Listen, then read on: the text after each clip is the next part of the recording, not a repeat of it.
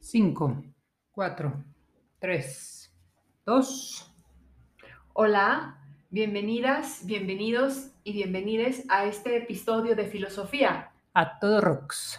Hoy vamos a hablar de un tema muy relevante que tiene todo que ver con nuestro podcast.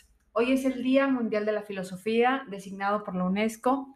Y para abrir un poco este episodio, Rox, voy a leer eh, lo que significa eh, el Día Mundial de la Filosofía que se conmemora el tercer jueves de noviembre, eh, lo que significa para la UNESCO.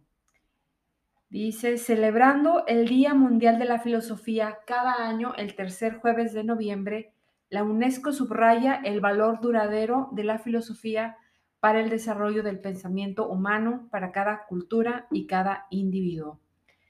Además de ser una disciplina, la filosofía es también una práctica cotidiana, es algo que tratamos nosotras de hacer con este podcast, que puede transformar las sociedades y estimular el diálogo entre las culturas.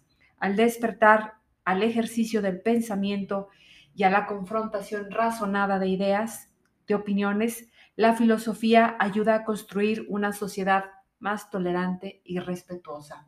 Y termino esta introducción a este episodio para ya adentrarnos en él con la cita textual de la directora general de la UNESCO con motivo del Día Mundial de la Filosofía, Audrey Azoulay, espero haberlo pronunciado bien, que dice, abrosita, para construir un mundo mejor, para avanzar hacia un ideal de paz, sabemos que debemos adoptar un enfoque filosófico, es decir, debemos cuestionar los defectos de nuestro mundo, más allá del tumulto de las crisis.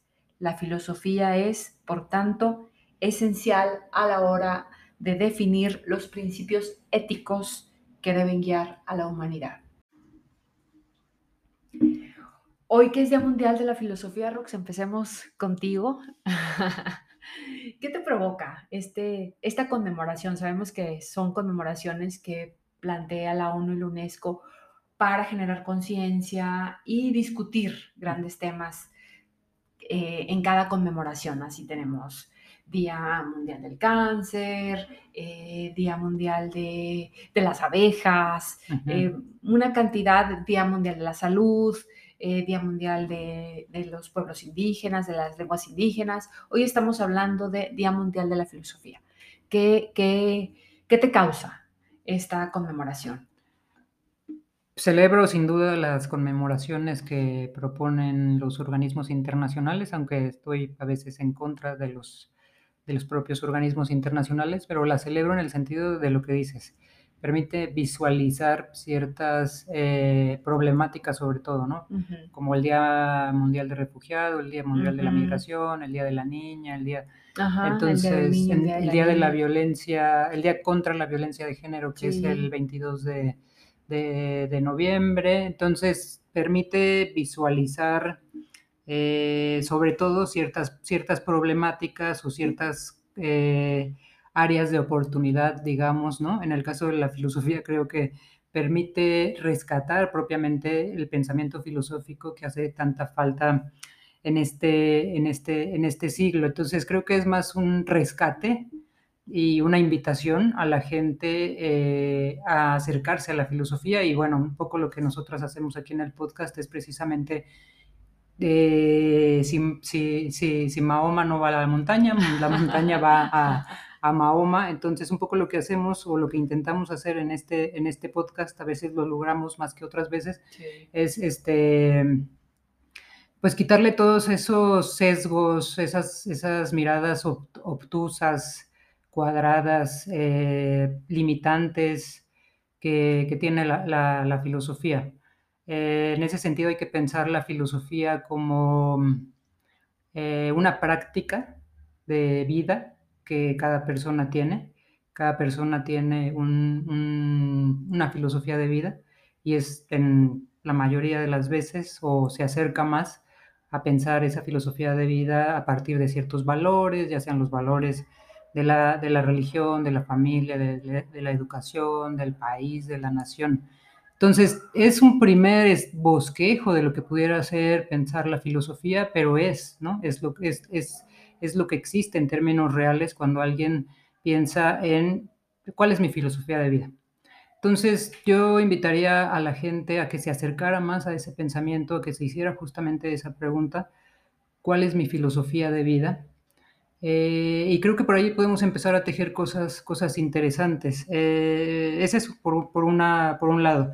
Ya en términos de lo que implica eh, la disciplina filosófica como tal, eh, sí, sí necesita de, un rigor, de una sistematicidad, de una comprensión eh, y abstracción de ciertas, sobre todo, categorías. Por ejemplo, cuando hablamos del ser, ¿no? que hemos tratado ya el ser en, en, en otros en otros episodios. Hablar, hablar del ser, referirse al ser, es completamente una abstracción, o sea, tenemos que abstraer lo que significa el ser, o cuando decimos verdad, verdad es otra abstracción que tenemos que hacer.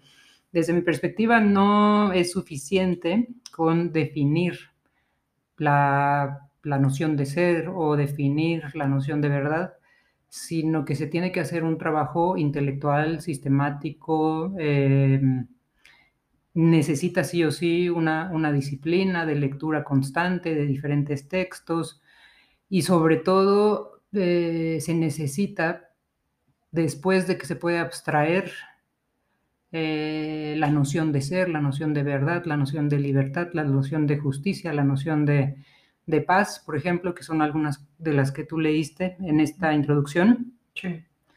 pues se tienen que poner a dialogar, a dialogar entre sí pero sobre todo a dialogar con el contexto que nos está, nos está tocando eh, vivir. Entonces ahí tengo como varios ejemplos de, filósofos, filósofas que han eh, podido hacer ese, ese tránsito de poner a dialogar las categorías filosóficas eh, con la realidad, con el contexto, con los problemas del, del, día a día, que son bastantes y en este siglo pues parece que nos, nos, nos rebasan, nos, nos abruman. Entonces, para mí eso es eh, la filosofía. La filosofía tiene diferentes dimensiones, uh -huh. diferentes escalas, diferentes aprox aproximaciones, eh, pero creo que la aproximación con la que yo he trabajado y, y, y la que a mí me gusta proponer en, en, mis, en, mis, clases es la dimensión del contacto directo con la realidad a partir de eh, mi propio contexto. Es decir, si yo hago filosofía es porque hago filosofía a partir de lo que a mí en experiencia de vida me está tocando eh, vivir. Eh, entonces ahí pongo toda una metodología, despliego toda una metodología para dialogar con esa experiencia de vida a partir de las categorías filosóficas eh, que puedo encontrar no solo en los textos filosóficos o no filosóficos que estoy leyendo, sino también quizá en el, ¿no? en el telediario, en el, en el noticiero, en el periódico, en las redes sociales. En las películas, en las series, en, las películas. en lo que hay a nuestro alrededor. Uh -huh, uh -huh. eh, entiendo, como bien dices, que eh, se manejan varias dimensiones de la filosofía. Y mencionaste las dos que, dos, dos esenciales. La primera es, el primer nivel es el que todos podemos eh, en el que todos podemos caber en este paraguas de la filosofía de vida, ¿no? De sentarse y de replantearse o de pensar que, cuál es mi filosofía de vida y ahí introducir, ¿no? Algunas de estas categorías que ha señalado o todas, ¿no? Y relacionándolas con nuestro contexto, sí. como paz, como justicia, como ética, como igualdad, equidad. ¿no? Es, es, por ahí, ¿verdad? Por, sí, por donde, sí. Cuando, cuando tú hablas de eh, en, un primer, en un primer nivel cuando todas y todos podemos hacer filosofía. Cuando todos y todas tenemos una, por ejemplo, un, eh, estas preguntas que nos hacemos que son completamente existenciales. ¿Qué es la vida? Uh -huh. ¿Por qué estoy vivo? Uh -huh. eh, ¿Cuál es mi propósito? ¿Cuál es mi propósito en la vida? ¿Quién soy? Uh -huh. eh, ya son preguntas filosóficas, son preguntas existenciales. Hay quienes eh, dicen, no, no me quiero clavar ahí, este, prefiero seguir con, con mi vida, este, estoy aquí, o incluso responden esas respuestas con base en, una, en un dogma de fe, ¿no? Ajá. Ah, bueno, pues estoy aquí, gracias a Dios, ¿no? Ajá. Bueno, se hicieron la pregunta, la respuesta pues quizá no es tan compleja, pero la pregunta está, está ahí. Entonces esa es una primera dimensión que, que estoy prácticamente convencida que todas, todos nos hemos hecho en algún momento, sobre todo cuando tenemos una situación complicada, ¿no? Cuando se nos complica la vida es, eh, ¿por qué me pasa a mí esto? Claro, claro. ¿Por qué me castigan así? O, por, o sea, cuando hacemos la pregunta con respecto al ser, no importa la, la calidad de la pregunta, cuando hacemos la pregunta con respecto al ser, es eh, ¿por qué existe la injusticia? ¿no? Es, es, es, una pregunta filosófica. El cómo despliegues eh, la respuesta y para qué despliegues la respuesta ya es un quehacer filosófico, ya parte de una, una, una disciplina con ciertas características que, que tiene eh, ciertas eh, metodologías de abordaje analítico, que es precisamente cuando uno dice, ah, tú eres un filósofo o tú eres una filósofa, porque ya hay un, eh, un camino recorrido en este, en este andamiaje filosófico de, de, lo que comentaba, ¿no? Poner, poner a dialogar las categorías con los textos, con las experiencias, poder hacer eh, procesos mentales quizá un poco más complejos como una abstracción y una, y una síntesis, deducción, inducción, abducción. Entonces ya implica procesos más com complejos que cualquier persona evidentemente puede hacer. Lo que pasa es que muchos de estos procesos mentales se tienen que, pues, practicar. Claro. Se tienen como cualquier ejercicio, tienes que ejercitar, eh, yo que nado, pues tengo que ejercitar la natación, aunque sepa nadar muy bien, pues si dejo de nadar un mes, eh, el cuerpo me va a pasar factura. Si dejo de, de pensar en términos filosóficos, con la intención de pensar en términos filosóficos, que eso creo que también es, un, es, una, es una variante. Eh, claro, la intención. La intención. Eh, Como en el arte, ¿no? Sí. De, la intención de hacer arte. Sí, ¿no? exacto. Cualquiera puede hacer un bonito dibujo, pero, pero cuando ya hay una intención Sí. de hacer una obra de Sí. arte, ya cobra otra dimensión. Exacto, es lo mismo con la filosofía. Cuando hay una intención de hacer filosofía, y cuando me refiero a hacer filosofía, es sí o sí proponer teoría. Ujú. Es, es, muy extraño eh, en términos generales cómo se piensa a veces la, la filosofía, eh, pero es, eh, leemos filosofía para hacer filosofía, es decir, leemos teoría para hacer teoría. Esa es mi postura. Hay otros que leen filosofía y hacen análisis de los autores o las autoras y hacen un, un tipo de interpretación de esos, de esos autores y de esas autoras. Eh, creo que es una vertiente también de la filosofía eh, que tiene una intención de explicar la lectura de filósofos complejos o que se piensan complejos. Eh, para mí no hay filósofos o filósofas complejas, me parece que lo que hay es diferentes formas de abordar la filosofía y diferentes formas de escribir en filosofía. Entonces, un, una que tiene esta disciplina, esta sistematicidad ya de poder leer diferentes filósofos, filósofas, pues vas adecuando, ¿no? Y vuelvo al, al ejemplo de la, de la, natación. La natación tiene cuatro estilos, dorso, uh -huh. crawl, eh, pecho y mariposa. Los cuatro, lo, los cuatro los sé nadar y los sé nadar bien. El punto es que necesitan diferente técnica cada uno. Entonces, eh, hago ese, ese, traslado a la filosofía y es lo mismo. Eh, eh, leer a Kant tiene una rigurosidad.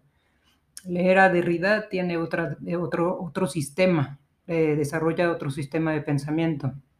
Leer a Platón tiene otra, otra dinámica, además de que, de que el lenguaje es distinto, porque pues, sabe, sabemos que Platón escribió diálogos, uh -huh. que fueron los primeros textos que nosotros asumimos como filosóficos, aunque no son, desde mi perspectiva, los únicos. Uh -huh. eh, entonces hay una gran, gran, gran diversidad de, de, la escritura filosófica. Eso no hace que los filósofos sean complejos. Lo que hace que los filósofos a veces se asuman como complejos es que hay posiblemente una mala traducción o una mala escritura del pensamiento filosófico. Entonces, Yo añadiría que a veces son muy difíciles de comprender que no, que no es fácil en muchas ocasiones, no es claro muchas pero, veces. Pero no es claro por esto, porque, porque necesitas una rigurosidad y una sistematicidad, o sea, es como si, Hay que empezar. Tú que no nadas, te digo ahorita nada mariposa, pues no, no, no vas, a, poner, no vas a poder eh, nadar mariposa, que es el, el, el, el, estilo más, más complejo desde mi perspectiva de la natación.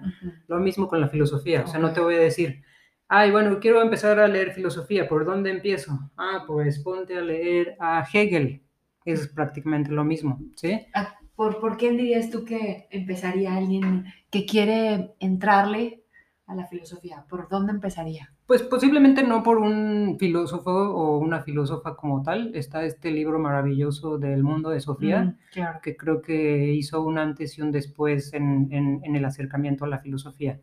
Eh, entonces yo sin duda recomendaría ese libro para quien, quien quisiera y después de ese libro pues hay algunos eh, filósofos que fueron más novelistas que, que filósofos, o que a mí me gustan más como novelistas o dramaturgos específicamente que filósofos, que es este Jean-Paul Sartre, Mm. con esta obra de teatro que se llama A Puerta Abierta. Ujú. O sea, creo que esa es una obra de teatro básica que, que podemos leer cualquiera, ¿no? Eh, y nos puede adentrar en ese, en ese mundo que pensamos que es complejo, un mundo complejo filosófico, eh, y que pues yo conforme pasan los años eh, creo que es un, un mundo eh, no solo gratificante para mí como persona en este mundo, sino completamente enriquecedor de miradas, de abstracciones, de eh, vacíos por descubrir, vacíos epistémicos por descubrir. Entonces, sin duda la filosofía es como un oasis eh, en mi vida. Es, es, es eso, es, es lo, que lo, que me permite seguir, seguir estando en este mundo tan, uh, tan complejo. Claro, a veces tan caótico, ¿no? Tan, caótico y un poco lo que comentábamos en la mañana, que romantizamos, eh, lo, romantizamos lo que es la, la vida. Eh, nos dicen que hay que, que, hay que ser felices, que hay que eh, buscar esa felicidad si no la, si no la tenemos. Y creo que la filosofía justamente te, te, te, te, enseña lo contrario. Te enseña no a ser feliz en la vida o no buscar la felicidad como fin último del estar en el mundo, sino que te enseña los caminos para recorrer los recovecos de eso que primeramente entendemos por estar, estar vivo. Y que esos recovecos pues tienen eh, bajadas y subidas y que cambia la perspectiva si estás eh, arriba de la montaña o si estás en un, en un lago o si estás eh, mirando un, un, cielo estrellado o si estás mirando un atardecer. Creo que eso es distinto a romantizar la vida. Eso es percatar, percatarte de que existes, de que existes en sintonía con, con la naturaleza y con los demás seres que habitan este, este universo. Entonces, ir descubriendo eso, ir descubriendo que el, final último, por lo menos de, de, mi vida, si es que existe alguno, pues no es la felicidad. Es seguir pensando eh, la existencia del ser y es seguir pensando este, eh, por qué tenemos que seguir planteándonos problemas a partir de la justicia en países como el nuestro, cuando lo que conocemos a diario lo tenemos a flor de piel, cuando prendemos eh, la televisión y vemos las noticias, es precisamente la injusticia. Entonces, ¿por qué seguir pensando en términos de algo que es justo y no en los términos de lo que es injusto y dar cuenta de eso? Y, y, y de ahí, pues, avanzar quizá a proponer política pública. Eh, pero bueno, eso es finalmente la filosofía para, para mí. Bueno, creo que eh, nos das mucho para pensar, mucho para, para dialogar, para preguntarnos y creo que básicamente eso también es la filosofía, ¿no? Es, es estarse constantemente preguntando. Sí, en términos personales, en términos de, de, de, de, cada quien, cada quien puede todo el tiempo estarse, estarse preguntando. Hay gente que, que, que sin duda eh, prefiere evitarse hacer esas preguntas existenciales por lo que sea, por el tiempo, por, por el contexto, por no entrar en, en sintonía con, con, sí misma.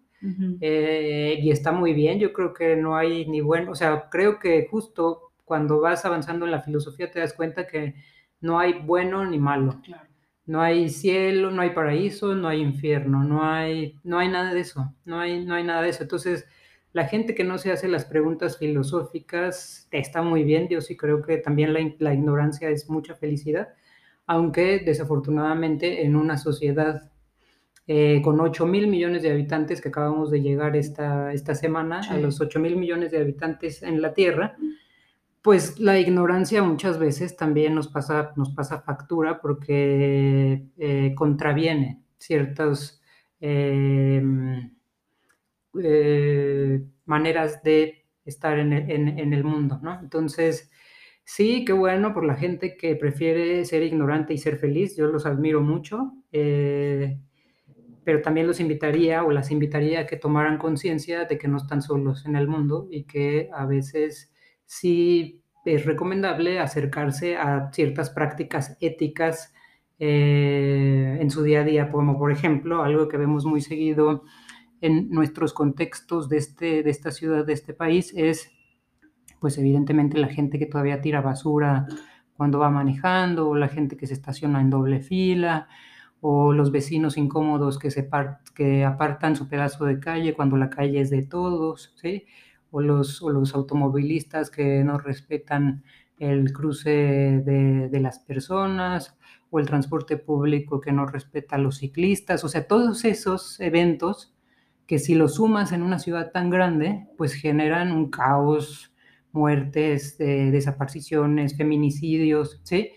Entonces creo que ahí sí ya no vale eh, eh, esconderse. Sí, el mantenerse ajeno o ignorante. Ajá, mantenerse ajeno, ignorante. Entonces ese es otro de los niveles que tampoco se considera mucho en la filosofía.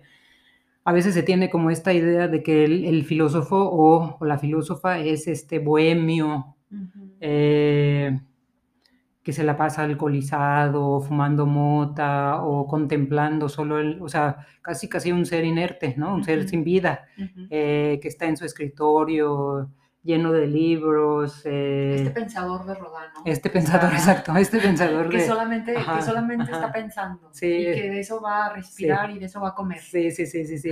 Este pensador de Rodán. Eh, yo creo que ya son los menos. Y además nunca lo fueron. O sea, si nosotros pensamos en los griegos, pues los griegos eh, estaban al aire libre, estaban en, en, el gimnasio, ¿no? Que era como este lugar donde ellos se dedicaban a, a dialogar, por eso se llaman los diálogos de Platón, porque sí. empieza como ese diálogo, ¿no? Sí. Eh, hacerse preguntas sobre ciertos eh, axiomas morales y éticos.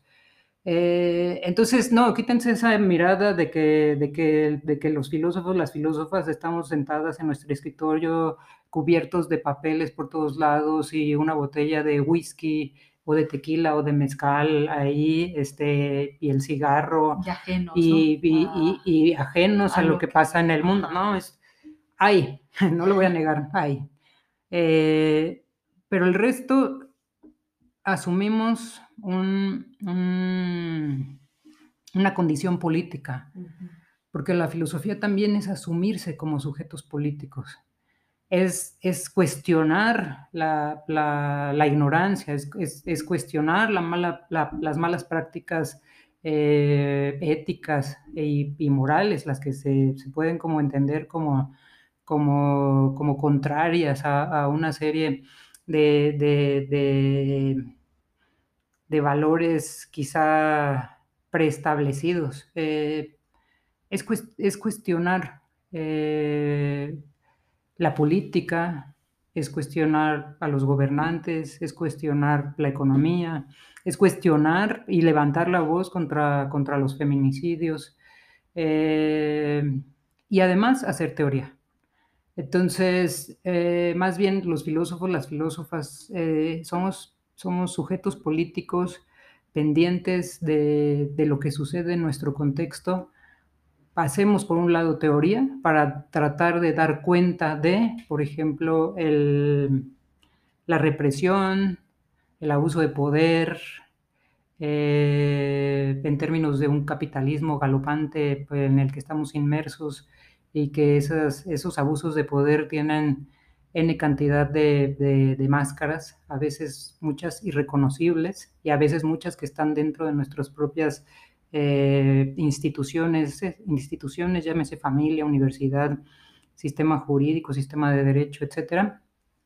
Entonces, al mismo tiempo que hacemos teoría, eh, discutimos con la teoría y levantamos la voz y decimos, esto no, mm, ya no, ya no podemos permitir. Y no estamos tan alejados de la sociedad civil en ese sentido. Eh, por ejemplo, también regresando al caso de la Ciudad de México, eh, cada vez que hay una, mm, sobre todo mujer o niña desaparecida, la familia ya no espera nada del gobierno. La familia ya no espera nada de nada de, mm, de las autoridades. De las autoridades. Ya no está esperando que le resuelvan o que eh, ya no está esperando como que en un papel de pasividad, ¿no? Sí. Esperando que alguien más eh, resuelva el caso. Sí. ¿no? Sino que ha tomado, ha tomado acción. Sí, y entonces ya ahí pasó la familia por un proceso también de preguntarse qué es la justicia, inconsciente o conscientemente. Entonces eso nos regresa a cómo iniciamos. La, la, filosofía está a flor de piel, está en todos los estratos sociales y sí o sí es eh, un accionar político, sobre todo es un accionar, político. Entonces, pues nosotras estamos muy contentas de cumplir un año o más de un año, más de un año de, hacer este, este podcast. De hacer filosofía. De hacer filosofía, de acercarnos más a lo que nos pasa en nuestro contexto, en nuestro cotidiano. Y celebramos, celebramos esta fecha e, e, invitamos a todas y a todos a que pues sigan, sigan en este proceso de pensar, de cuestionar, de levantar la voz, ¿no? De hacer filosofía en el día a día. Sí, y sobre todo que no está peleada con nada. ¿eh? La filosofía no, no está peleada con la ciencia, no está peleada con la tecnología, no está peleada con la política, no está peleada con el deporte, no está peleada, o sea, la filosofía se puede usar para trabajar todo lo que la creatividad nos, nos, nos dé. Entonces, eh, échense un clavado, eh, síganos en nuestras redes, escúchenos, coméntenos. Y sigamos haciendo filosofía. A todo rocks. Muchas gracias.